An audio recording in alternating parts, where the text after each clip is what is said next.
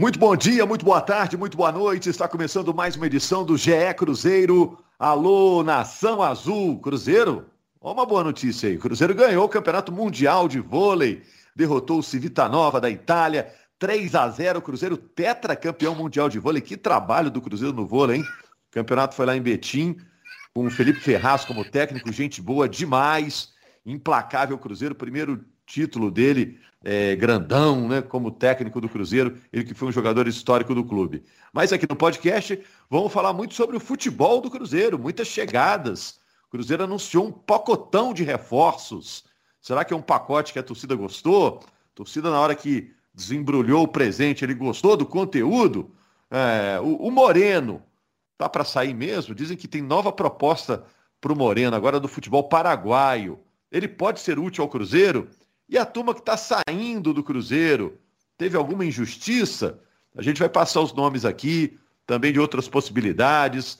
Primeiro vou passar a minha lista, que é a lista de presentes aqui do podcast, né? Eu sou Rogério Correia, eu quero saber se a Fernanda Remisdorf, que é representante da torcida no nosso podcast, está presente. Está presente, eu, Fernanda? Eu estou aqui, bom dia para todo mundo. Cada um está na sua casa. Henrique Fernandes, tá aí?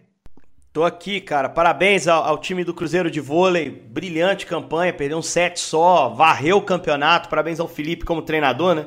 Ele tetracampeão, tri como atleta, primeiro como treinador. Parabéns ao Lopes também, melhor jogador do campeonato. Que essa vitória do time de vôlei, ô Rogério, embale o time de futebol para voltar à primeira divisão. Agora é um time de futebol que vai ter até algumas similaridades na gestão, né? Em relação ao que o vôlei já faz há algum tempo. É, podemos estender esse assunto. Jaime Júnior, dá real logo aí, Jaime Júnior. O pacotão de reforço do Cruzeiro foi bom? Te agradou? Alô, Rogério, Fernando, Henrique, um abraço a todos que nos acompanham, um abraço pessoal do vôlei do Cruzeiro, título espetacular, Felipe um cara sensacional, Wallace de volta, o Cruzeiro deu show e que inspire aí o, o time de futebol, né? É, eu vendo aqui o, o pacotão do Cruzeiro, Rogério, eu acho que o grande pacote para a temporada 2022 que o Cruzeiro tem de entregar é dar aquela arrumada na casa, salário em dia, para que o Cruzeiro tenha um bom ambiente, para que possa subir para a Série A do Campeonato Brasileiro. Porque na temporada 2021, a gente viu que isso atrapalhou muito. Na temporada 2020, a gente viu que isso atrapalhou muito. 2019, também atrapalhou demais. Então o Cruzeiro já viu que estar com salário atrasado, estar com problemas para pagamento dos seus atletas, isso atrapalha muito. Então o Cruzeiro espero que tenha feito um bom planejamento para 2022 para saber tanto para gastar, certo? Então eu posso ter uma folha de tanto para não atrasar salário. Porque é isso para mim que eu, eu tenho assim, um dos grandes problemas do Cruzeiro.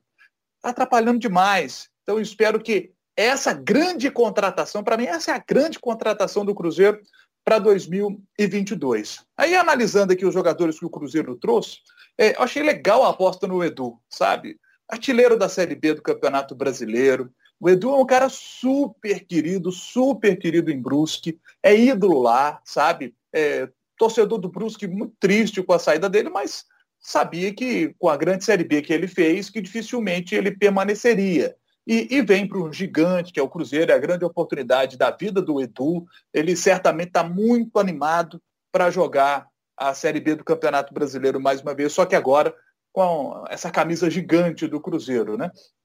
E eu, assim, é, eu, eu, queria ouvir vocês, sabe?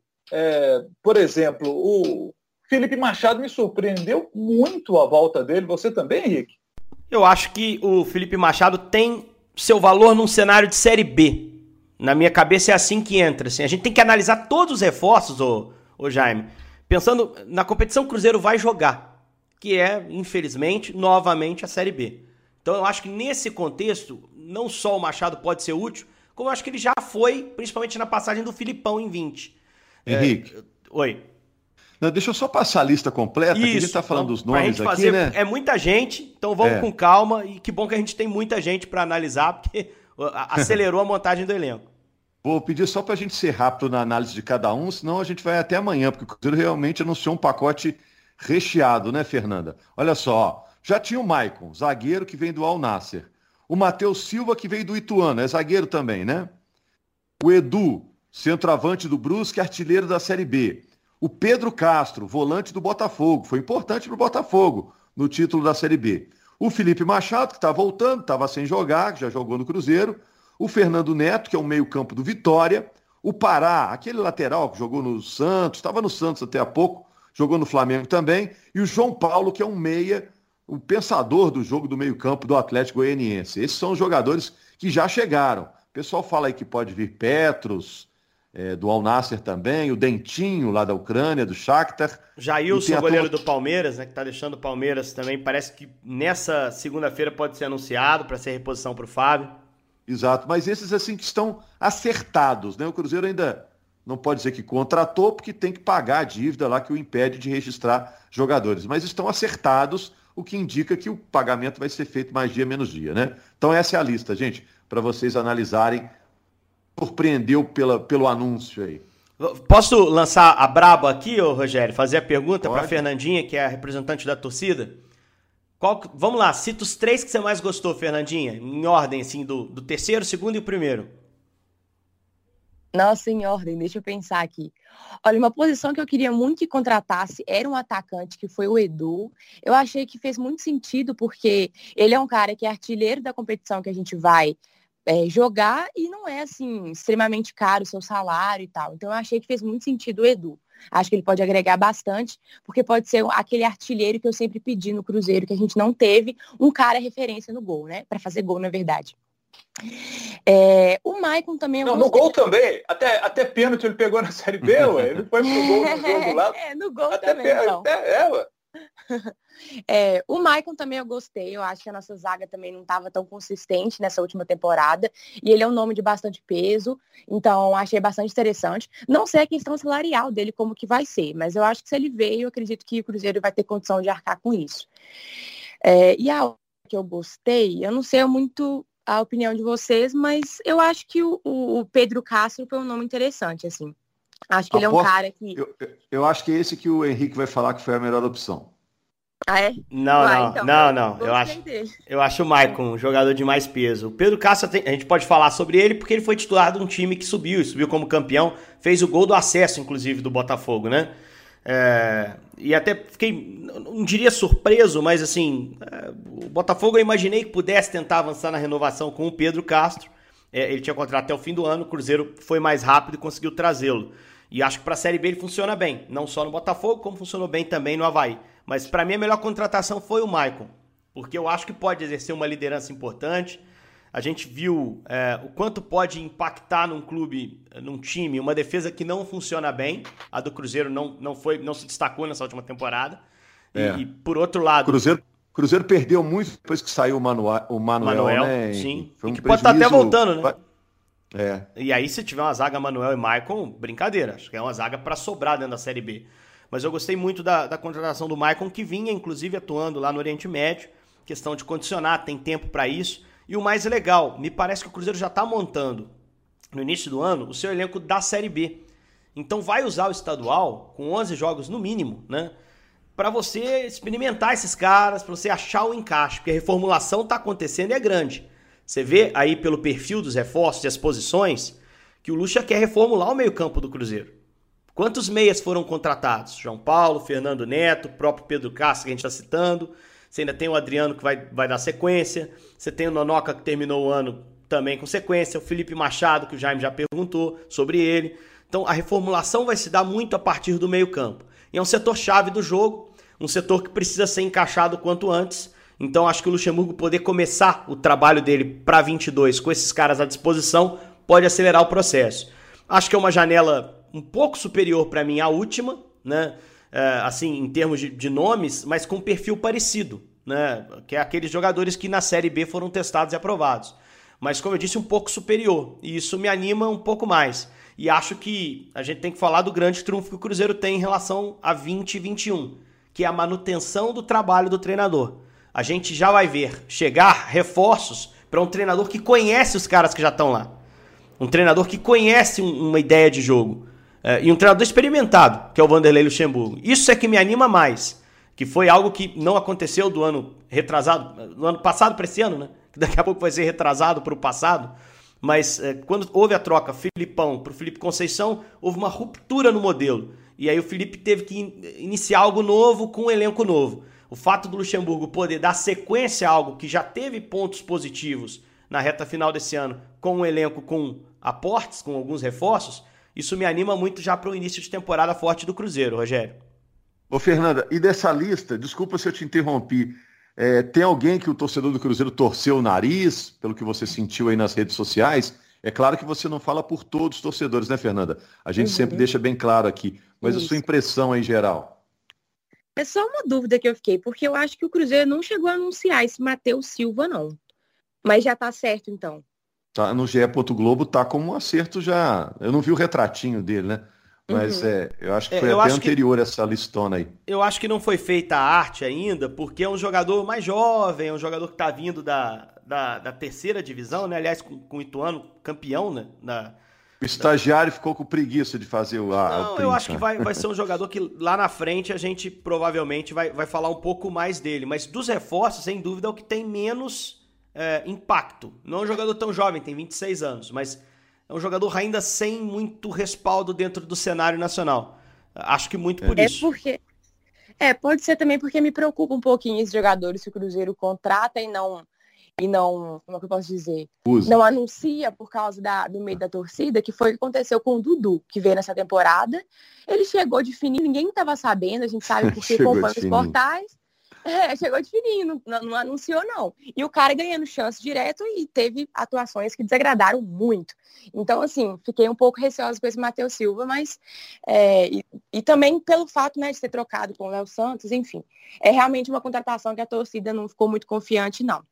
É, e aí, como sempre eu falo aqui, muitas contratações estão sendo divididas também, né? Por exemplo, a do Pará. É, vejo muitas pessoas defendendo porque ele tem uma história vitoriosa no futebol, tem títulos e já representou times grandes e tal. E vejo pessoas que já criticam por ele já ter demonstrado recentemente é, muitas falhas na segurança ali na defesa, é, principalmente né, ali no Santos Libertadores, e que ele vem decaindo um pouco. Então, talvez não seria interessante trazer um cara tão mais velho, com um salário que talvez seja um pouco mais alto, que não tem tanto a entregar ainda. É, o Felipe Machado também é um que divide um pouquinho. Eu vejo gente que tem um carinho por ele, porque é até fora de campo, assim, ele demonstra uma certa relação com o Cruzeiro, tá sempre é, postando algumas coisas é, sobre o time. Ele teve uma passagem aqui que foi, assim, vamos dizer assim, eu não diria muito boa, não, mas não foi ruim. Ele, ele deu assistências, ele fez gol, por mais que seja um volante. É, então, assim, muita gente falando que ele é ruim defensivamente, mas que ele pode ajudar ali um pouquinho mais para frente. É, então, assim, também não foi unanimidade. Pará não foi unanimidade, Felipe Machado também não foi. É, qual foi a outra também? É, o, o João Paulo, eu vejo que a torcida achou assim, interessante, né? E o Pedro Castro também achou interessante, assim. Mas eu acho que as menos contestadas foram a do Maicon é, a do Edu ainda teve gente que contestou, mas são pessoas que, na minha visão, vivem hum. numa realidade aí paralela de que o Cruzeiro tem dinheiro para contratar, é, sei lá, o Gabigol, né? Mas, é, de maneira geral, assim, como eu posso falar, metade das contratações agradaram e metade a gente está meio, assim, é, como é que eu posso dizer, inseguro em relação a isso. Mas a gente tem que levar em consideração a situação que a gente está, né? Não dá para fazer contratações muito loucas ainda, porque o dinheiro da, do clube empresa ainda não chegou. Já? Eu acho muito o seguinte, é, o Felipe Machado, que, que fica assim, o, o, torcedor receoso, ele pensa o seguinte, pô, o Felipe Machado, ano passado não fez nem, ano passado, já estou aqui com a cabeça de 2022, né? Na temporada 2021, ele não fez nenhuma partida com, com a camisa do Grêmio, nenhuma, sabe? É, o, o Grêmio eh, não quis negociar o Felipe Machado, né? esperando ali uma renovação de contrato, né? Só que o Felipe Machado não quis renovar, né? Ele ficou treinando lá normalmente com, com o pessoal do Grêmio, né? E tem um contrato, tinha contrato até o fim do ano, tal. É, chegou a receber propostas, mas aí não teve acordo e ficou nisso. Ele não jogou. Ele não fez nenhuma partida sequer na temporada 2021 com a camisa do Grêmio. Então é um jogador que, sabe, é, fica essa ano, dúvida ano, do, do ano sabático, né? Ano sabático de é, chuteira. É, é. Aí o Pará já é, um, já é um perfil diferente, porque se o Felipe Machado tem 25 anos, é jovem ainda, o, o Pará tem 35. É um jogador muito experiente, é muito campeão, como disse a Fernanda. Né? O, o, o Pará estava naquele elenco fantástico do Santos, que ganhou a Copa do Brasil de 2010. Trabalhou com o Vanderlei no Grêmio. De 2011. Trabalhou com o Vanderlei no Grêmio, né? o, o, Jaime, 2012, 13. Hum. Pará foi lateral titular do Grêmio com o Vanderlei. É. E aí estava naquele elenco do Flamengo também, né? De fantástico elenco do Flamengo de 19, que ganhou o Brasileiro, ganhou o Libertadores. Então, de fato, o, o Pará é, é um, um, jogador assim multicampeão. Agora, é, se a gente pegar essa temporada 2021, ele começa como titular no time do Santos, e aí depois ele começa a alternar, e aí já vem o Fábio Carilli, com o Fábio Carilli ele, ele, ele praticamente não jogou, né? Ele foi, ele foi, pouco utilizado pelo Fábio Carilli. Então é essa, por isso o torcedor do Cruzeiro, quando vê a contratação do Pará, vê que um jogador com histórico muito positivo, mas nesta temporada é um jogador que começa como titular e termina sendo pouco utilizado pelo, pelo treinador do Santos. Então, é, é natural que fique, que fique essa dúvida, né? Então, a gente também fica com, com uma pulga atrás da orelha. Vamos ver como é que vai ser o Pará. Aliás, com a chegada do Pará, fica a impressão para a gente, eu acho legal da gente citar isso, é, o Norberto, que acabou chegando esse ano, veio muito bem do CSA, mas não conseguiu ter uma boa temporada no Cruzeiro, e o Cáceres, né? Sempre foi um jogador muito de regularidade no Cruzeiro. Cáceres nunca foi aquele jogador espetacular, e nem nunca foi um jogador horroroso. Ele sempre foi aquele jogador nota 6, 7, ele está sempre com um nível regular de jogo. É, e parece que o Cruzeiro é, não vai ficar aí com, com um dos dois, ou talvez com os dois, né? Acho que é, com, com os dois. O Norberto até tem contrato vencendo. O Cáceres também. E o Cáceres, o, o Vanderlei, quando estava no Vasco, já tinha dificultado a vida do Cáceres. O Cáceres era titular, Vanderlei chega, o Pikachu vira lateral no Vasco e o Cáceres vai para o banco, pouco joga. Então já existia ali uma, uma avaliação por parte do Lucha que acabou sendo decisiva para o Cáceres não seguir. Até ampliando um pouco mais essa discussão de o que, que a chegada pode interferir no elenco, para mim, Marcelo Moreno, decisão está tomada, gente. É só se analisar o elenco. O, o Vanderlei já escalava muito o Thiago, né? Perdeu ali o Sobis, mas o Sobis não era bem um centroavante, entrava muito para ser um segundo atacante ali na, na cabeça do Luxemburgo, e acabou de trazer o artilheiro da Série B, o Edu que eu tenho minhas dúvidas se vai virar ou não, porque é primeiro time grande que joga, com todo respeito aos que ele passaram, aos que ele passou, mas para mim o Moreno fim da linha. Tá claro o recado para ele. Tem proposta do Cerro Portenho do Paraguai. Que é o melhor time do Paraguai Moreno. já há umas duas ou três temporadas. Que não é uma coisa gigantesca pro, pro cenário é, sul-americano, né? A gente viu o Cerro teve aqui, jogou Libertadores, não é um time impressionante, mas é o melhor time do Paraguai. Para o Moreno não é um mau negócio, assim, vai estar tá em competição. Mas eu acho que chega o Edu para ser Edu e Thiago, né, o revezamento da frente. E, e, e o Moreno, para mim, perde espaço. Resta saber se o Moreno vai querer sair, né? Porque eu acho que é. esses recados estão chegando para ele já há algum tempo. Ele tem propostas, porque é um jogador de, de qualidade. Artilheiro, é artilheiro da, das eliminatórias. Da eliminatória, né? Mas ele não tá, continua lá. Na dele, não, é uma questão pessoal, preciso subir esse time, é o clube da minha vida, que é muito notável, é muito nobre, é. mas é o salário todo mês lá, todo dia 5, precisando ser depositado. Se não paga agora, vai ter que pagar lá na frente. Então tudo isso tem que ser pesado, né? Será que o é. Moreno é. ficando com um planejamento que não leva para o aproveitamento dele, ele não está mais atrapalhando que ajudando? Né? É, é algo que ele tem que pensar no íntimo dele, enfim.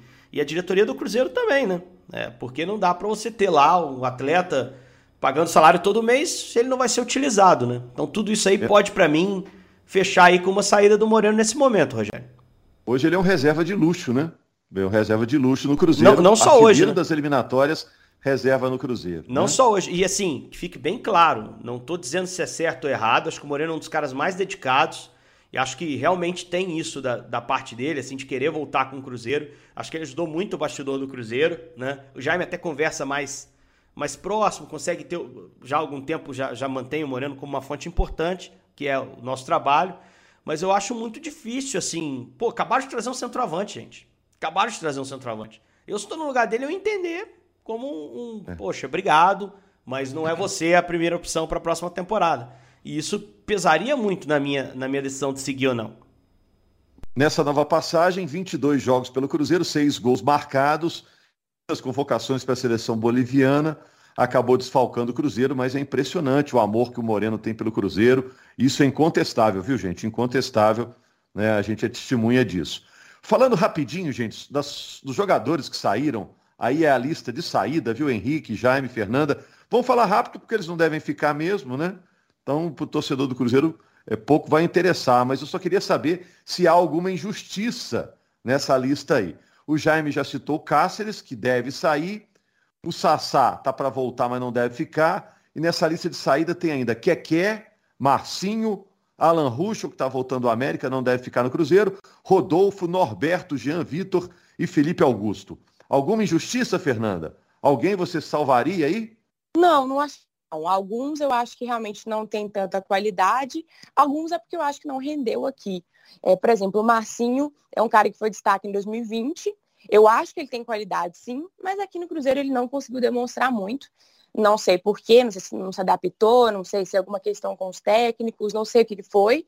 Então, infelizmente, não dá para continuar um cara que não foi bem aqui. Então, para mim, essa lista de dispensa está bem justa. Sabe o que eu acho do Marcinho? Marcinho, eu, eu, vejo o Marcinho, é, a gente transmitindo, a gente sempre está fazendo a Série B, né, Rogério? A gente viu o Marcinho na temporada passada no Sampaio Correio e o Marcinho esse ano no Cruzeiro.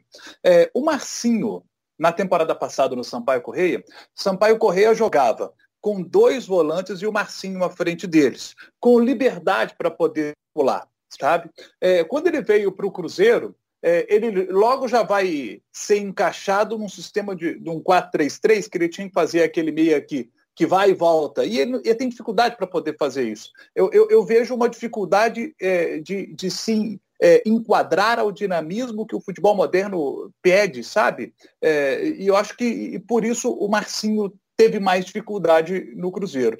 É, ele está aí com uma proposta que a gente, é, o, nossos colegas do GE. Globo revelaram, é uma proposta do Novo Horizontino. E, e quem é que tem quem é que está lá no Novo Horizontino? É o Léo Condé, que treinou o Marcinho no Sampaio Correia. E, e imagino que, indo para o Novo Horizontino, que vai disputar é, na próxima temporada o Campeonato Paulista e a Série B do Campeonato brasileiro, que ele vai botar o Marcinho, o, o time do Novo Horizontino, ele botaria para jogar em função do Marcinho, como ele fez com o Sampaio Correia. Porque o Sampaio Correia jogava em função do Marcinho. O Marcinho era o cara que tinha essa liberdade ali no meio de campo, né? sem ser esse vai e volta que, que no futebol moderno hoje precisa. Então, aí vai de cada treinador. Montar o time em função do cara. Né? Como na Bolívia, o time é montado em função do Marcelo Moreno. No Cruzeiro, não. O Cruzeiro não foi montado para jogar em função do Marcelo Moreno. O Cruzeiro não foi montado para jogar em função do Marcinho. Então, talvez. A gente vê que o Marcinho tem, ele tem qualidade técnica, sabe? Então eu acho que com o Léo Condé, ele, ele pode render legal lá no Novo Horizontino. Agora, Mas no Cruzeiro o estilo de jogo é diferente. Essa saída do Marcinho, a chegada do João Paulo, mostra a mudança do perfil de camisa 10 que o Cruzeiro traz, né? De uma temporada para outra, né? Marcinho é um meia mais clássico, como o Jaime bem descreveu, um jogador que precisa ter contato com a bola muitas vezes no jogo para produzir, precisa de relativa liberdade, não é um jogador de vencer muita marcação, é mais um armador, né? E o João não, cara, o João é mais dinâmico, é um, um meia atacante que é, consegue lidar melhor com jogos mais travados, com menos espaço, faz lado de campo também, é um cara que eu acho que tinha mercado, inclusive na Série A, né? Mas acho que veio para B atraído pela camisa gigantesca do Cruzeiro. Vai ser uma grande oportunidade para a vida dele, né? De, de conseguir um respaldo, conseguir renome numa equipe de massa, né? De muitos torcedores. Mas é um, um cara bem diferente do Marcinho. É o Luxemburgo querendo fazer um jogo de mais transição, de mais velocidade, e acho que isso aí ele vai encontrar no João Paulo. Até porque o Cruzeiro do, do Lucha, melhor versão dele, tinha um 4-3-3, não tinha figura do meio armador. O Giovanni era mais perto disso, mas o Giovanni é um terceiro homem de meio. Não é um meia 10 clássico, que é mais o estilo do Marcinho. E o João entrega isso, cara, de ser o terceiro homem por dentro. Então eu acho que é uma contratação que me surpreendeu, veio um pouquinho descolada das outras. Achei que esse cara ia ficar na Série A e é bom que o Cruzeiro tenha trazido para B. É torcer para ele conseguir colocar em campo todo o potencial dele. Bom, e vamos aguardar a semana, pode ser movimentada, né? Com o Cruzeiro lançando novos prints aí nas redes sociais, com novas contratações. Vamos esperar. Essas contratações da semana passada já deram uma animada no torcedor do Cruzeiro, né? Valeu, gente. Luxemburgo também já disse que fica. Alexandre Matos parece que só falta formalizar a chegada. É o Cruzeiro se fortalecendo para a temporada de 2022. O futuro já começou para o Cruzeiro. Valeu, Fernanda. Valeu, Jaime. Valeu, Henrique. Segunda-feira estamos de volta, né, gente? Todo mundo aqui, né? Né, Fernandinho? Tem, tem. Isso aí. Firme e forte. Só, só uma, uma, uma observaçãozinha rapidinho. É que sexta-feira vai ter a votação aí do aumento do percentual de venda do Cruzeiro e é muito importante isso aí. Aí segunda a gente pode discutir isso. Isso, isso. A diretoria do Cruzeiro está fazendo esse pedido para viabilizar a transformação do Cruzeiro em clube empresa e mudar a realidade do clube. Mas segunda-feira estamos aí debatendo de acordo com o resultado lá nas internas do Cruzeiro, né? Sobre essa, essa questão. Grande abraço, gente. Até segunda.